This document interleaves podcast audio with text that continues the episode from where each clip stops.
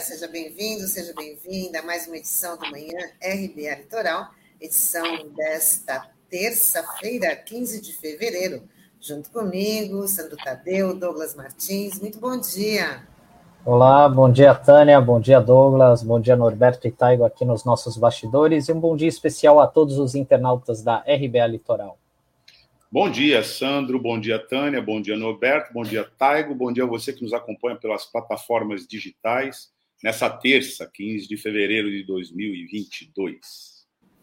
Vamos dar início aqui ao nosso Manhã RBA Litoral, já falando que o ministro Alexandre de Moraes, do STF, autorizou a inclusão de ataques de Jair Bolsonaro às urnas no inquérito das milícias digitais o Tribunal Superior Eleitoral também terá acesso ao conteúdo da petição contra o presidente da República, que apura a disseminação de notícias falsas sobre o processo eleitoral. É, mais uma ação aí relacionada ao Alexandre de Moraes, né? Tanto é que na duas semanas o Bolsonaro foi aconselhado pelos aliados a não atacar diretamente o Alexandre de Moraes, mas, como a gente sabe, isso não ocorreu na prática. Né? E esse inquérito relacionado às milícias digitais acaba sendo um desdobramento daquele outro inquérito mais antigo dos atos antidemocráticos. Né? Depois daquelas manifestações pedindo o fechamento do STF, do Congresso, enfim, e daquelas pautas antidemocráticas. Né? Então, aí também, a, a partir de agora, né, com essa, essa medida, o Tribunal Superior Eleitoral também vai ter acesso ao conteúdo dessa petição contra o presidente, que apura essa disseminação de notícias falsas sobre o processo eleitoral. Então, é, é bom também a gente lembrar aqui é, que na semana passada foi divulgado um relatório da Polícia Federal é, afirmando claramente ali que o Bolsonaro teve uma atuação direta e relevante na disseminação de notícias falsas sobre as urnas eletrônicas. Inclusive, esse é um, é um relatório assinado pela delegada Denise Ribeiro, é, que dizendo, e que foi muito clara, dizendo o seguinte, né, que a live presidencial, é, que foi transmitida, inclusive, pela TV Brasil, a TV estatal, ela tinha o objetivo claro de desinformar a população e levar ao erro né, a população, levando a crer é, questionando né, a, a, falta de lisura no sistema de votação aqui no Brasil. Né? Então é mais uma vez o cerco se apertando aí contra o presidente. É, a agitação em torno do processo eleitoral, mais especificamente sobre a sua credibilidade, com acusações infundadas, prepara um golpe para a hipótese da derrota eleitoral. Temos que considerar isso. Tem a finalidade de manter golpistas mobilizados com uma palavra de ordem na agulha. Agora, esse presidente afirma que o problema não é a urna. É, a declaração textual é de que o problema é quem está por trás da urna, quem opera a urna eletrônica. E aí a gente tem que se perguntar: mas quem opera a urna eletrônica? É a Justiça Eleitoral. Então, o ataque foi desferido, mais uma vez, contra a justiça eleitoral. As reações que têm acontecido por parte do ministro eh, que hoje preside o TSE, ministro Barroso, é, primeiro, da falta de senso do presidente da República. Mas ele também vem insistindo de que essa operação não é uma operação aleatória, ela tem um propósito. E o propósito é esse. O fato não é mais um episódio solto no ar. É mais um crime de responsabilidade, porque a lei de responsabilidade diz que se um poder incita a população contra o outro, restringe, descredencia o outro, isso está tipificado lá na lei de responsabilidade é, que leva ao impeachment, etc. Mas esse processo todo também já está bem desmoralizado entre nós. Então a questão é: é uma peça de agitação. A determinação para que a Procuradoria-Geral da República atue tende a ser mais uma determinação em que a Procuradoria-Geral da República vai procurar, procurar, procurar e não encontrar nada e vai pedir o arquivamento do processo, a exemplo de todos os demais. O fato agora mais importante é o contexto em que isso está acontecendo. Bolsonaro tem um oponente que se consolida à frente nas pesquisas, está montando uma estratégia de notícias falsas em articulação para que isso traga de volta o nonsense como um padrão de participação política. Por exemplo, na semana passada, ele também é, anunciou que passada não, retrasada, que haveria uma bomba né, que mudaria o cenário. A gente viu que essa bomba era um traque e a gente viu que esse traque é uma fake news a respeito de uma mudança de informação no processo da facada, porque aí o PT teria encomendado essa facada, enfim.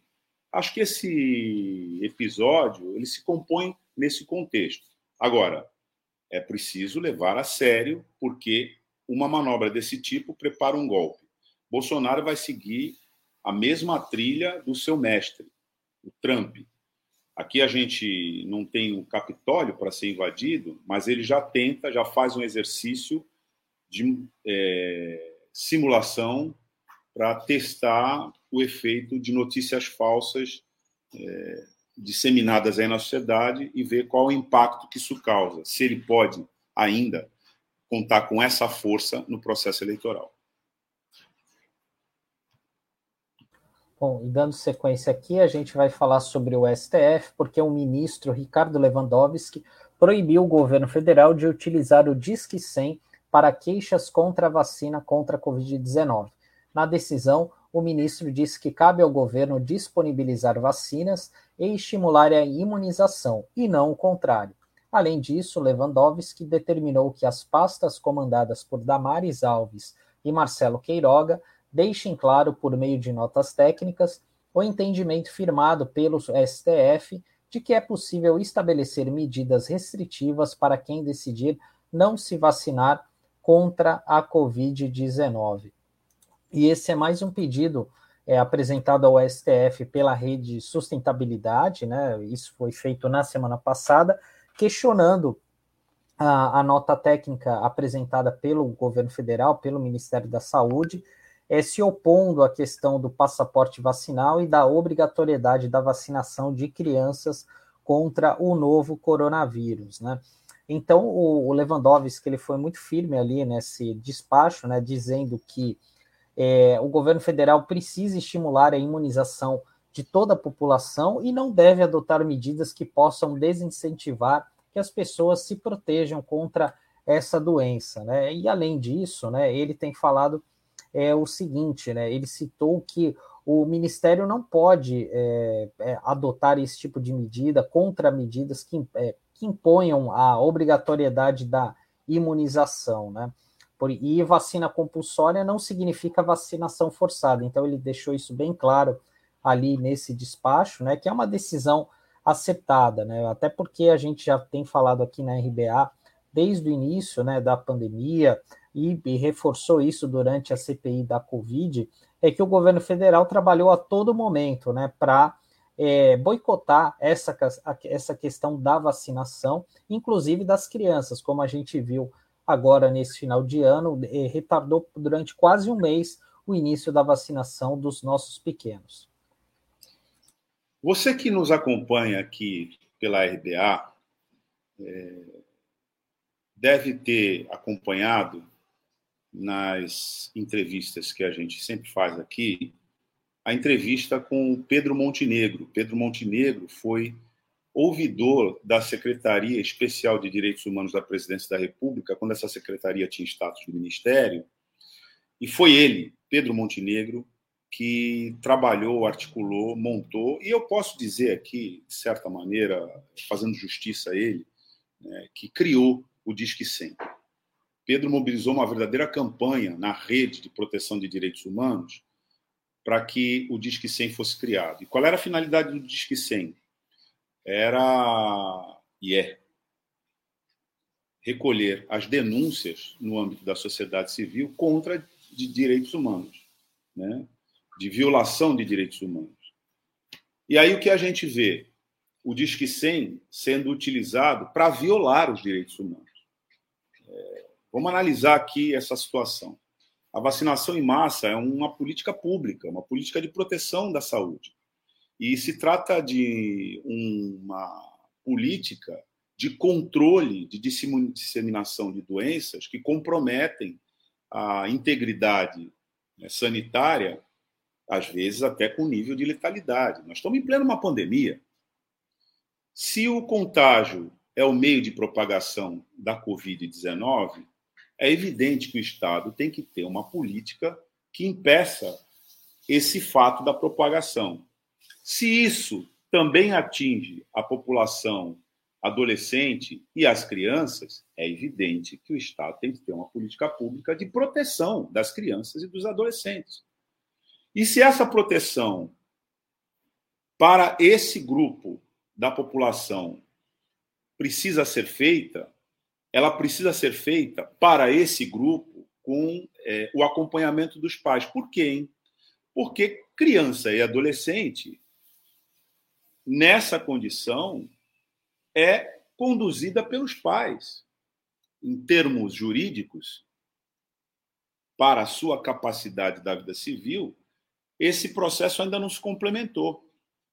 Então, são os pais que respondem. Se começa um movimento negacionista incentivando os pais a não vacinarem seus filhos, a partir de uma fake news, a partir de uma realidade anticientífica, contra a política de, é, sanitária de proteção à saúde, e essa é, campanha vai parar exatamente no ministério que era o Ministério de Direitos Humanos, agora é o Ministério da Mulher, e tem uma longa enunciação. Direitos Humanos até aparece lá. Mas se vai parar dentro desse ministério, é, capturando o Disque 100 para que o Disque 100 seja usada, seja usado contra a proteção sanitária, é evidente que nós temos uma atitude não é só anticientífica, não é só contraproducente, é criminosa mesmo contra a proteção da saúde pública. Então, o ministro do Supremo Tribunal, Supremo Tribunal Federal, Ricardo Lewandowski, ao determinar que não se utilize o Disque 100 para fins negacionistas ou de terraplanismo sanitário, evidentemente ele está protegendo a saúde pública e cumprindo a sua função como ministro do Supremo Tribunal Federal de usar o sistema judiciário para impedir um ilícito e uma infração.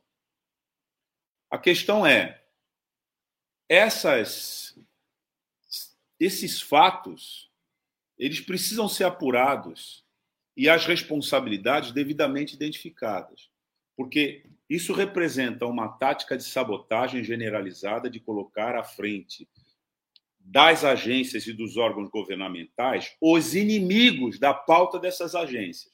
Damares é inimiga dos direitos humanos. E é por isso que ela está na Secretaria de Direitos Humanos. Mas isso é só uma questão retórica? Não.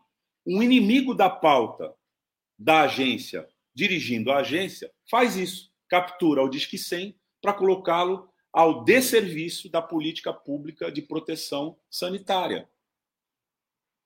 Isso tem que ser apurado em termos de responsabilidade também. A medida do Supremo é excelente, porque impede esse dano, mas a tentativa criminosa de usar o aparelho de Estado para expor crianças e adolescentes ao contágio da Covid-19, agora nessa fase Omicron, onde o contágio é muito mais virulento e as pessoas que não se protegeram estão morrendo. Então, nesse contexto, uma medida como essa é uma medida de sabotagem é, do Estado, da saúde pública, das políticas públicas, das agências, que tem que ser imediatamente detido. Então, nosso querido Pedro Montenegro deve ter comemorado o fato de que não se deixou capturar né, para fins de terraplanismo sanitário o Disque 100 criado com tanto esforço para proteger direitos humanos aqui no nosso país. Bom, vou falar de mais outro absurdo, né? Um decreto publicado por Bolsonaro cria um programa de incentivo à mineração artesanal. Trata-se do PROMAP, que, segundo ambientalistas, é um aceno aos garimpeiros, responsáveis pela maior parte das extrações ilegais em regiões protegidas da Amazônia. O governo alega que vai promover programas de desenvolvimento sob a supervisão de uma comissão interministerial. Quer dizer, ele, em vez de conter o, o desmatamento, junto, é, incentivando né, medidas protetivas, não, ele está abrindo a porteira aí dos garimpeiros. É, Tani, chama atenção, né, porque esse o, o garimpo, essa mineração manual, como está falando, é quando ocorre sem o auxílio das máquinas, né? e ele não ocorre com uma profundidade e sim na superfície, ou seja, ela acaba degradando todas essas áreas dos biomas, né? E justamente essa medida aí é para estimular o garimpo e direcionar as ações, curiosamente, aí para essa área da, da Amazônia, né? E é bom a gente lembrar, né, que o Bolsonaro sempre defendeu essa atividade, inclusive os garimpos ilegais em terras indígenas, áreas preservadas, até mesmo antes de se tornar presidente. Né? Essa era uma bandeira dele enquanto deputado federal. E também, é, durante a passagem dele aí pelo governo, né, ele autorizou vários projetos de pesquisa em ouro é, nas áreas mais preservadas da Amazônia, mas diante da repercussão negativa, ele acabou cancelando as permissões que foram dadas ali pela Casa Civil, né? E também a gente tem que lembrar né, que ele tem, vira e mexe, ele tem falado da exploração do nióbio ali na Amazônia, tem falado isso até mesmo quando vai lá fora, né? Enfim. E é uma medida negativa, né? Até porque desse Ministério do Meio Ambiente a gente sempre tem que ficar com os dois pés atrás. Ministério, o Ministério. Oi? Eu achava que seu áudio estava desligado. Pode continuar, Douglas. Ah, tá. Eu vinha dizendo que é, a gente deveria rebatizar esse Ministério do Meio Ambiente para Ministério do Terrorismo Ambiental. Porque a política executada por ele é uma política terrorista. Esse ministério está sequestrado por verdadeiros terroristas ambientais, porque a ocupação de terras protegidas, florestas, país afora, e nós estamos falando aqui da Amazônia, ela é feita com muita violência e à custa de muitas vidas. Quais vidas? A dos que resistem nesses territórios a esse terrorismo. No que que o garimpo é, nessas condições contribui para o desenvolvimento do nosso país e para a proteção ambiental? Em nada. Nós sabemos que um dos pontos programáticos da política ambiental desse presidente que aí está foi o de fornecer o nosso subsolo, na verdade, a riqueza mineral do nosso subsolo, para potências internacionais, grupos econômicos poderosíssimos que atuam no planeta. Duas coisas ele fez. Primeiro, entregou a camada pré-sal para ser explorada por essas potências. E a outra propaganda que ele fez e se comprometeu e recebeu dinheiro por isso na sua campanha, sabe-se lá o que, que esse dinheiro financiou, além da própria campanha, da campanha, financiou e financia, era de entregar o nióbio, que estava associada à degradação ambiental da Amazônia também.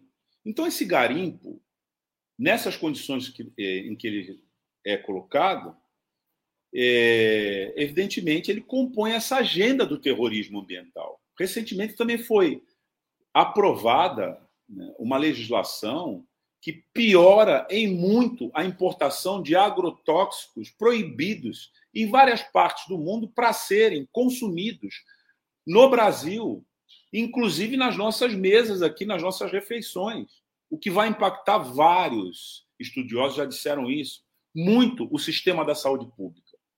Por quê? Porque se desenvolvem doenças a partir daí e a pessoa vai parar onde? No hospital. Como é uma liberação para consumo em massa, o Brasil é um país muito vulnerabilizado em termos de, da sua população. Então, nós temos inúmeras pessoas é, em condições precárias de vida. Na verdade, essas pessoas vão parar no sistema único de, de, de saúde. Né? Vão impactar esse sistema. E esse sistema também é descontinuado através de desinvestimentos, que é a política pública desse governo que está aí. Então, contextualizando essa medida, essa é uma medida de terrorismo ambiental. Então, está na hora da gente começar a classificar adequadamente isso que se disfarça de política pública, mas, na verdade, é uma política privada para os grupos que dominam esse país para implementar, na verdade, uma sociedade inclassificável, que é a que está na cabeça deles, de todos matando todos.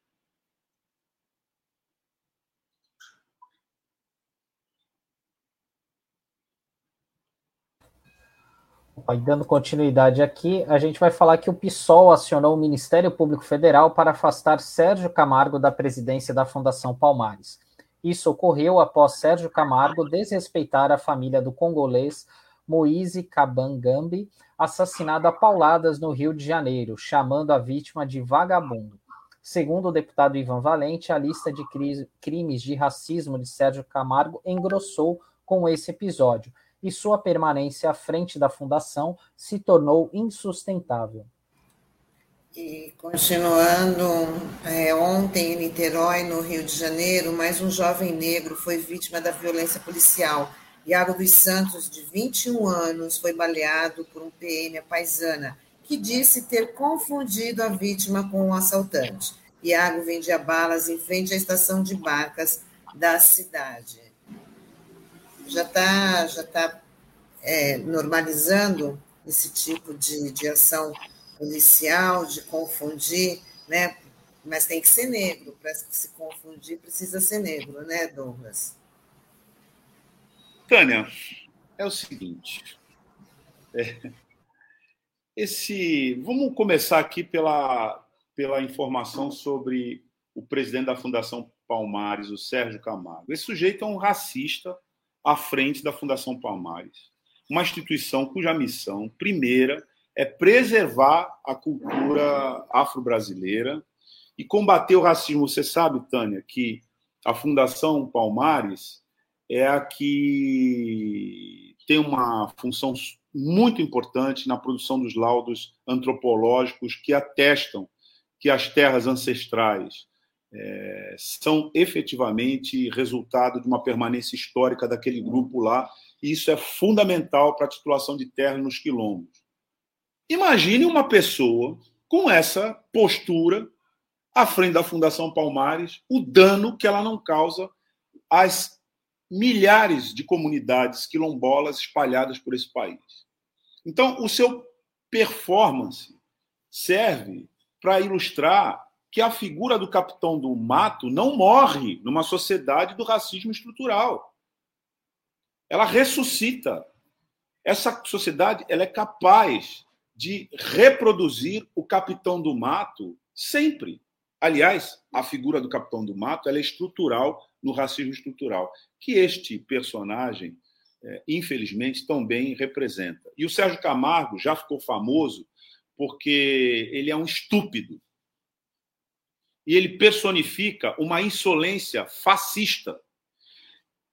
E um dia ele vai pagar por esses atos é preciso deixar isso também estabelecido aqui. A gente não sabe quando, mas ele vai pagar.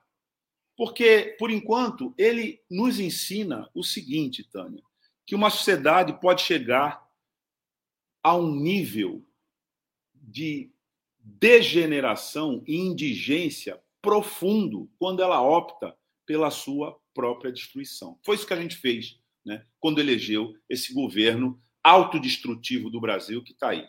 Agora, recentemente, o Brasil subscreveu uma convenção.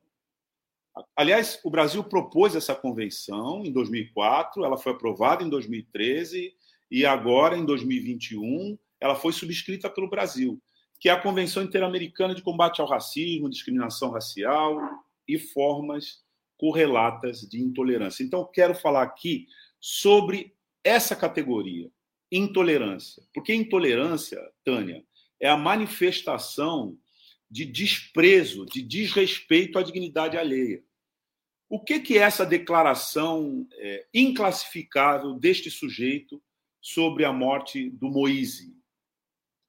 É uma declaração desrespeitosa, é uma declaração que insulta alguém que morreu a pauladas por ser preto e imigrante. Então é, uma decreto, é uma, um decreto de uma segunda morte.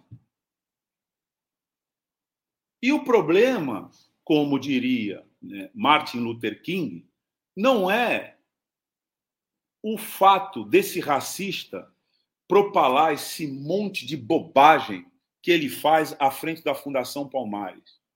O problema é o silêncio dos bons. A reação tem que ser proporcional à agressão. Não é no sentido de agredi-lo, mas de retirá-lo imediatamente desse lugar do qual ele fala e gera toda, todo esse impacto. Agora, nós estamos diante de uma situação que não é de fatos isolados. Né? O Iago dos Santos, que morreu com um tiro a queima-roupa no peito ontem, em Niterói, vendendo bala para juntar dinheiro para comemorar o aniversário da filha, que foi isso que a esposa dele disse aos prantos, perplexa, porque se tratava de uma pessoa que frequentava aquele lugar há muito tempo e era conhecido de todo mundo, e todo mundo que estava lá dizia que conhecia ele. Então ele incomodou um PM que estava armado e não estava de serviço que sem essa nem aquela disparou um tiro, a queima-roupa nesta pessoa, que por acaso era preta, e executou em praça pública, em céu aberto, e disse: Puxa, confundi com um assaltante. Mas essa já é a cena clássica em que os pretos e as pretas morrem nesse Brasil. Eles são confundidos com tudo. Tudo o quê? Tudo que merece morrer e merece morrer de uma forma prosaica já no Brasil, sem dignidade nenhuma, nem para morrer. Então a gente falou do Moise, agora a gente está falando do Iago, mas a gente já tinha falado de outros. Toda semana, todo dia, toda hora acontece isso. É por isso que o movimento negro afirma, com toda razão, que o Brasil é um país racista, violento, genocida, perigoso para aqueles que, por alguma razão, nascem pretos ou chegam por terem nascido pretos em outro lugar no Brasil, achando ainda desinformado que aqui existe mesmo um congraçamento racial que nunca existiu, mas que essa doutrina falsa já foi desmascarada há muito tempo, porque o que aconteceu ontem acontece todos os dias. E não é um episódio de Niterói. Não é um episódio é, lá da área da, da praia, né? ali na Barra, onde morreu o Moise. Não é um episódio desse ou daquele ponto territorial. Não é um episódio carioca. O Brasil é isso. O Brasil se transformou nisso.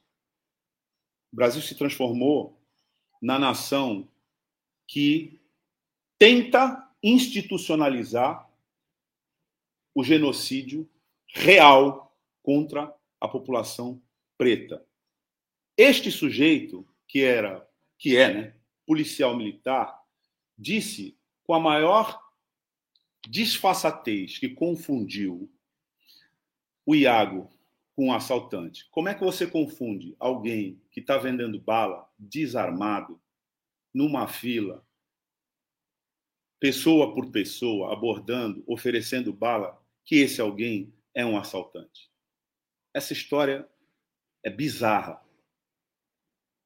É bizarra, mas a bizarrice já faz parte da banalização da morte do povo preto nesse país. Então, Tânia, você fez uma pergunta, bom, está banalizada essa morte especificamente se referindo ao fato de um policial militar fora de serviço executar mais uma pessoa preta? É, eu te responderia que sim, porque está em discussão e faz parte da campanha desse governo né, a a legislação da excludente de ilicitude. O que, que é excludente de ilicitude? É quando um policial executa uma pessoa, né? E aí ele alega que ele estava em serviço e aí é, ele nem vai responder por isso. Sabe por que na justiça funciona assim, né? O policial militar é um servidor público e ele tem fé pública. Sabia disso? A palavra dele tem fé pública, porque ele é servidor público. Então, os profissionais de segurança pública eles estão sendo ensinados a se fascistizar. E cabe a nós todos, é, à sociedade, aos meios de comunicação, a todo mundo que não quer uma sociedade fascista, dizer a eles e a todos que incentivam isso que eles não passarão. Porque o exemplo que nós estamos vendo todos os dias é o exemplo de uma sociedade é, dessa forma, uma sociedade que leva uma pessoa ligada a grupos de extermínio à presidência da República e de lá da presidência da República ele produz em nome da sociedade legislação protetiva de grupos de extermínio e da ideologia do extermínio. Porque ainda que essa pessoa não pertence a grupo de extermínio, e a maioria não pertence mesmo, mas ela acaba sendo simpática à ideologia do extermínio. É isso que tem que acabar. Felizmente, né, Douglas? Bom, encerramos aqui a nossa, nosso, nosso bloco de notas, os comentários. E a gente já se despede do Douglas, né, Douglas? Dizendo um até amanhã, um até breve, um ótimo dia. Desejo boa entrevista para você, Tânia, para o Sandro e para os nossos ouvintes né, e internautas que nos acompanham aqui, porque, lembrando, né, hoje essa entrevista é dentro da série do tema importantíssimo que a gente conversa aqui na RBA, que é a economia solidária. É muito bom aprender sobre economia solidária, porque ela faz parte das políticas públicas que vão encaminhar nossa sociedade para fora dessa situação de barbárie, com solidariedade até para produzir. Tchau. Verdade. Tchau, Douglas. Bom, dentro da série Economia Solidária, hoje a gente vai conhecer o trabalho da União das Mulheres da Produção de Economia Solidária, que é um coletivo que atua na produção de pães, costura e artesanato. Vamos rodar um vídeo da, do coletivo para a gente conhecer um pouquinho melhor.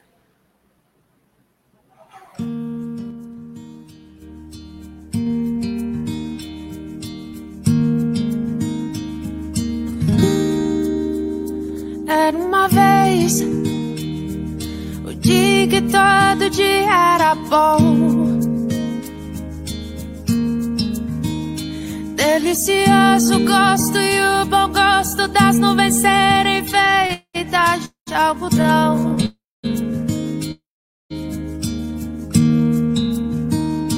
Dava pra ser herói no mesmo dia em que escolhia ser vilão. E acabava tudo em lanche, um banho quente e talvez um arranhão. Dava pra ver a ingenuidade, a inocência cantando no tom. Milhões de mundos e universos tão reais quanto a nossa imaginação. Bastava um colo, um carinho, remédio era beijo e proteção. Tudo voltava a ser novo no outro dia, sem muita preocupação. É que a gente quer crescer. E quando cresce, quer voltar do início. Porque um joelho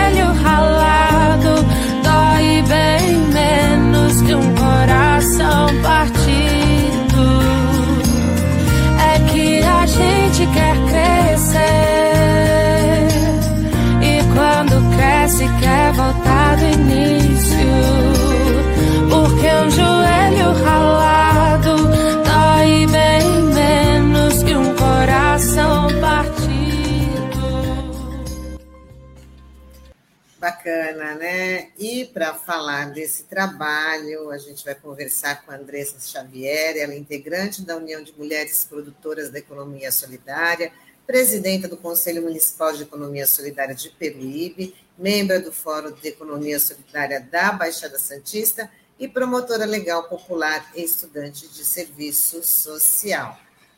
Então, vamos falar com a Andressa.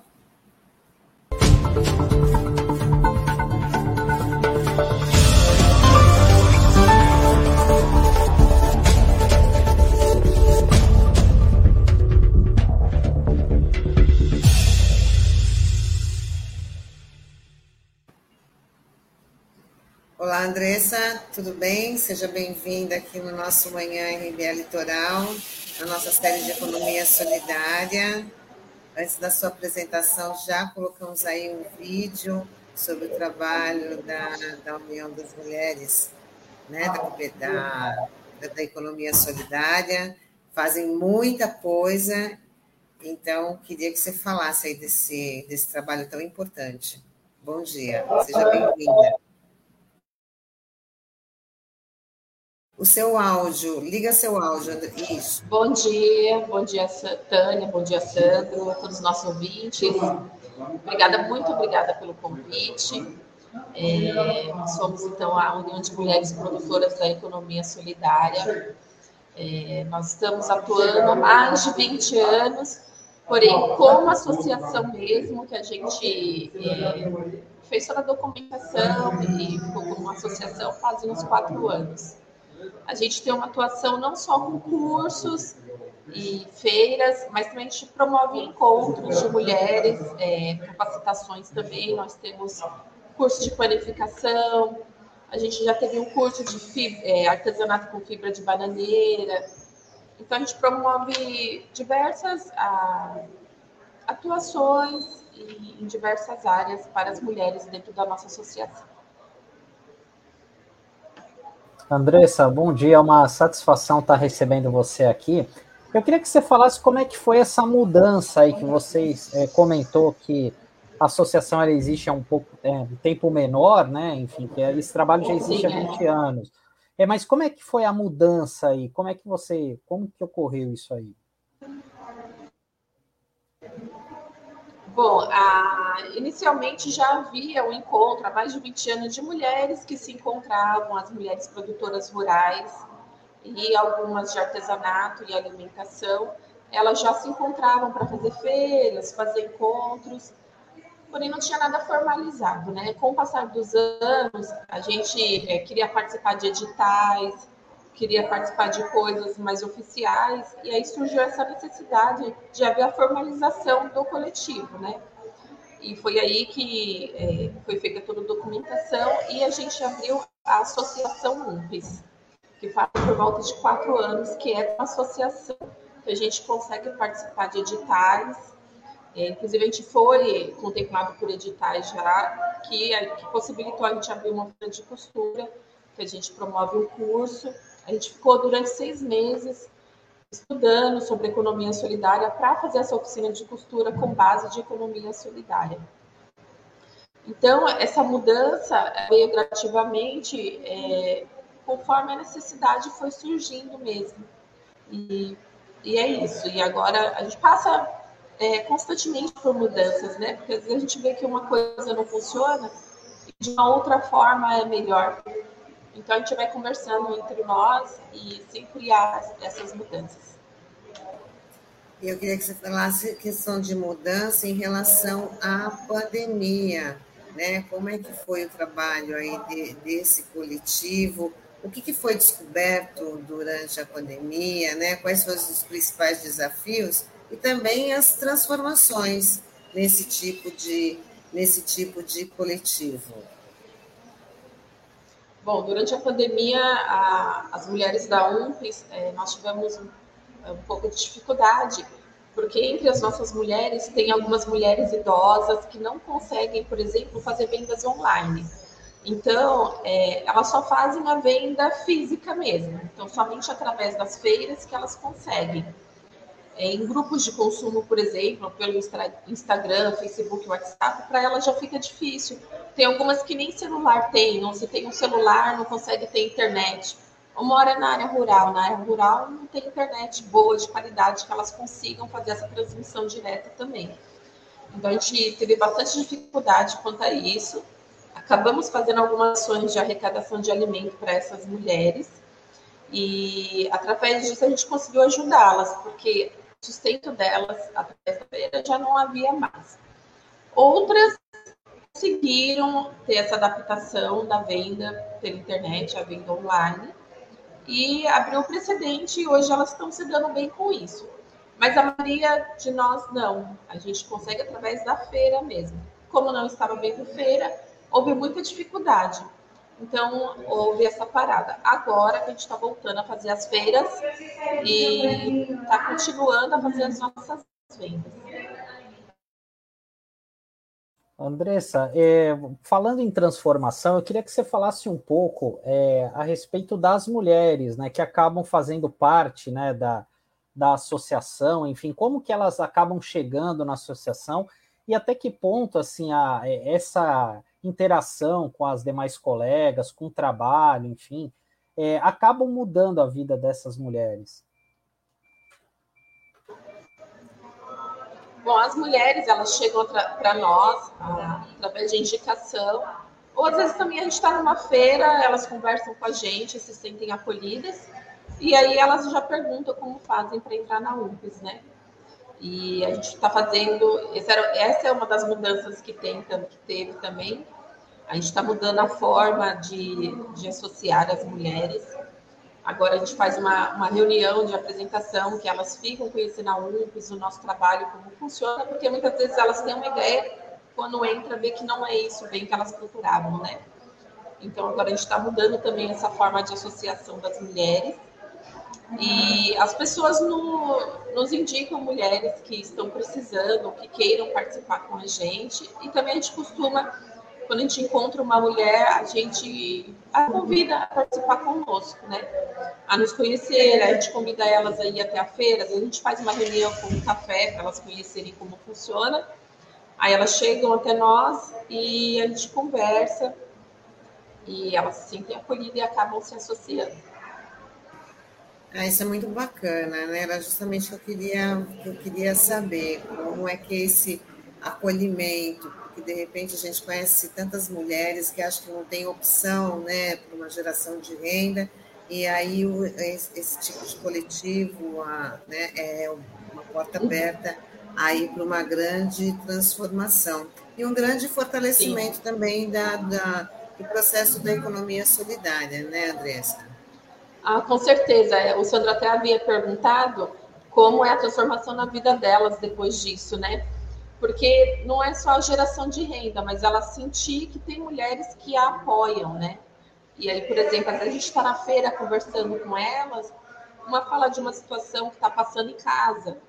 E aí muitas de nós são formadas em alguns outros cursos, por exemplo, as promotoras legais populares, né? E aí a gente fala para ela, ó, essa situação não está certa, você deveria fazer assim. E aí ela encontra ali não só uma forma de geração de renda, mas uma forma de acolhimento, de informação e informação para ela, porque ela fica conhecendo coisas que ela também não conhecia. Uma forma de empoderamento mesmo, né, de emancipação da mulher. Andressa, você falou desses editais que vocês estão participando, né? Eu queria que você falasse um pouquinho mais desses editais que vocês foram selecionados, né? É, e qual e se, qual é a previsão né, de outros editais que vocês pretendem participar ao longo desse ano?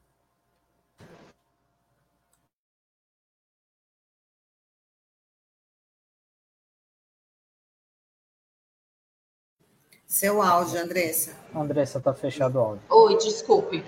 Desculpe.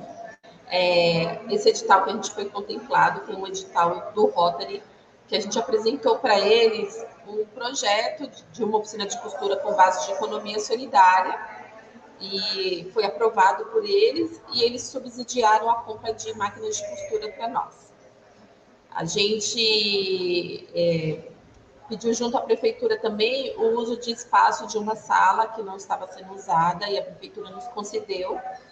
E essa sala é que a gente reformou e fez lá a nossa oficina de costura, que já está funcionando. O ano passado já teve o curso, esse ano vai começar a funcionar a oficina e outros cursos também de corte de costura. E esse foi um dos editais. Tem outros editais que a gente tenta participar, mas nem todos somos selecionados, né? E ao longo dos anos, do ano, a gente vai vendo os editais que aparecem, que a gente tem acesso. A, a Juanita, que é a diretora de agricultura aqui de Peruíbe, que é a nossa gestora de economia solidária, ela, ela passa nos coletivos de economia solidária quando tem os editais para a gente participar, a gente tenta. Nem todos a gente consegue. Teve o edital da Lei Aldir Blanc também, que muitas das nossas mulheres participaram e praticamente todas foram selecionadas e conseguiram algo com isso. Teve uma das nossas mulheres, que é uma mulher quilombola, a Imaculada, ela participou do edital. No edital, ela, ela apresentou um projeto para ter um mini curso, um workshop para falar de como era a vida no quilombo e passar uma receita que elas faziam no quilombo. E aí ela fez, fez um vídeo super bonito falando sobre o quilombo. Ela foi uma das que foi chamada então para ler Aldir Blanc. E assim, conforme vai aparecendo os editais, a gente vai tentando ver se se encaixa nas nossas ideias e nos nossos ideais, né? E participa. Andressa, tem algumas interações aqui por conta da sua participação, eu vou ler. É, o Newton Rodrigues, né? Miltinho, bom dia. A União das Mulheres da Economia Solidária é uma luta feminista, antirracista pela economia solidária. Então, ele está aqui acompanhando a gente. O Antônio Gessial de Jesus Ramos fala que defensores da LGBT, LGBTQ que ia mais presente, né? É, o Beto Arantes, muito boa essa série, muito obrigada, Beto Arantes. E o Antônio fala, as práticas solidárias é datada desde os anos 90 em Peruíbe. Né? Isso mostra aí uma força dessa da economia solidária no nosso litoral sul. É, o Antônio, porém, apenas anos 2000 começam as construções de marcos regulatórios para reconhecimento como política social da, de nosso Estado brasileiros. Também fala as mulheres e a real economia, e a real administração e a real seguridade de vida. É, então, aí tem as participações acompanhando a Andressa Xavier. Andressa, a gente já está chegando aqui no finalzinho da, da, da nossa entrevista né? Eu queria que você falasse assim, como é que acontece as realizações da, da, das feiras? Elas estão concentradas apenas em Peruíbe ou nas, nas cidades próximas ali do litoral sul? Elas são itinerantes, né? Como é que é o, como é que é a dinâmica das feiras até para as pessoas conhecerem? Se tem alguma página no Facebook para divulgar? Bom, as feiras elas são feitas de algumas formas. A gente tem feiras fixas que a gente participa, que é a feira de terça-feira, hoje, né, inclusive, que é a feira do agricultor rural e da economia solidária, que fica próxima da estação aqui de Peruíbe. Tem a feira de quarta-feira, que é a feira do produtor rural também, e agora incluso a economia solidária, que nessa feira nós temos três barracas. Temos uma agricultura rural, temos uma barraca de alimentação e a barraca de artesanato. E fora isso, a gente faz as feiras itinerantes. Antigamente a gente fazia pelo Brasil, quando aparecia, tem a, a Sofre, a organização Sempre Viva Feminista, ela nos levava a fazer outras feiras fora de Peruíbe, para São Paulo e tudo. Mas por enquanto não está havendo devido à pandemia, então isso está parado. Mas aqui em Peruíbe a gente continua fazendo. O ano passado a gente começou a fazer as nossas mostras então, teve a mostra da UMPES e coletivos parceiros. Aí teve a da Semana da Consciência Negra e teve a mostra de Natal. E tem também, fora isso, algumas outras feiras, as pessoas nos chamam para participar das feiras e a gente vai participar. Tem alguma página do Facebook? Que, como é que as pessoas podem eh, conhecer o trabalho de vocês e até quem quiser aí engrossar esse coletivo, como é, como é que elas podem acessar? Tem sim, a, a página do Facebook e do Instagram é UMPES Mulheres Peruíbe e pode entrar em contato com a gente que a gente responde tudo bonitinho e venham nos conhecer, porque Peruíbe é uma cidade maravilhosa assim como as mulheres daqui maravilhosas. né? Essa, essa feira de hoje, aonde que ela é e que, quais são os horários que ela, que ela fica aberta? Ela é das 8 ao meio-dia e funciona perto da estação de ônibus de Peruíbe. Uhum. E a de quarta-feira fica no centro. O Taigo já deixou aqui para a gente na telinha, nas redes sociais, UPs, é, Mulheres de Peruíbe, né, sobre economia solidária. Então, queria agradecer a sua participação, Andressa Xavier, muito obrigada. A Cidinha está dizendo aqui, a cooperativa Via Andressa foi quem forneceu as cestas verdes para as mulheres atendidas na Baixada pela Coalizão Negra por Direitos e o coletivo feminista classista Pô. Maria vai com as outras né? Está registrando aí, muito bacana foi, foi... esse, esse, Sim. esse uma, registro. São super legal. Então, Andressa, eu queria parabenizar você, junto com, com, com, as outras integrantes desse coletivo, né? Muito bacana conversar e saber muito, saber desses projetos agradecer você pela participação, pela sua disponibilidade e até uma outra oportunidade. Desejar também um bom dia aí, um bom trabalho, né?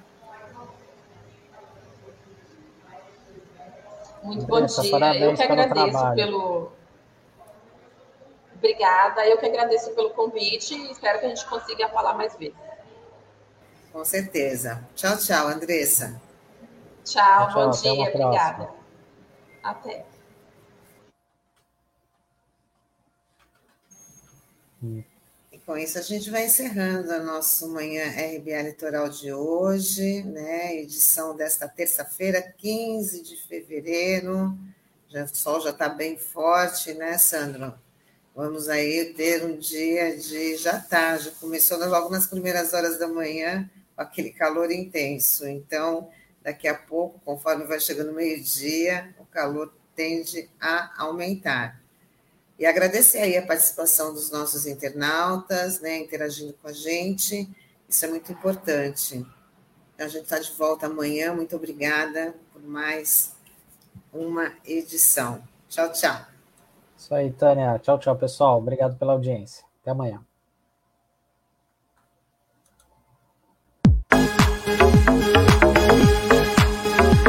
Rádio Brasil Atual Litoral é uma realização da Fundação Setaporte, apoio cultural do Sindicato Setaporte.